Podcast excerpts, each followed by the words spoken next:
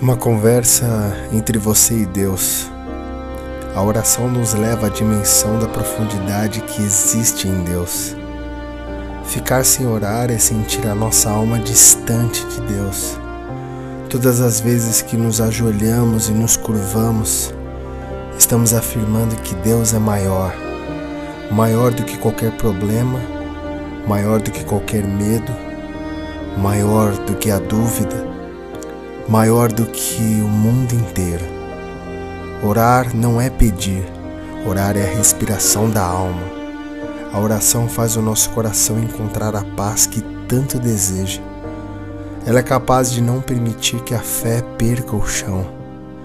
Se até as palavras têm força, imagina uma oração.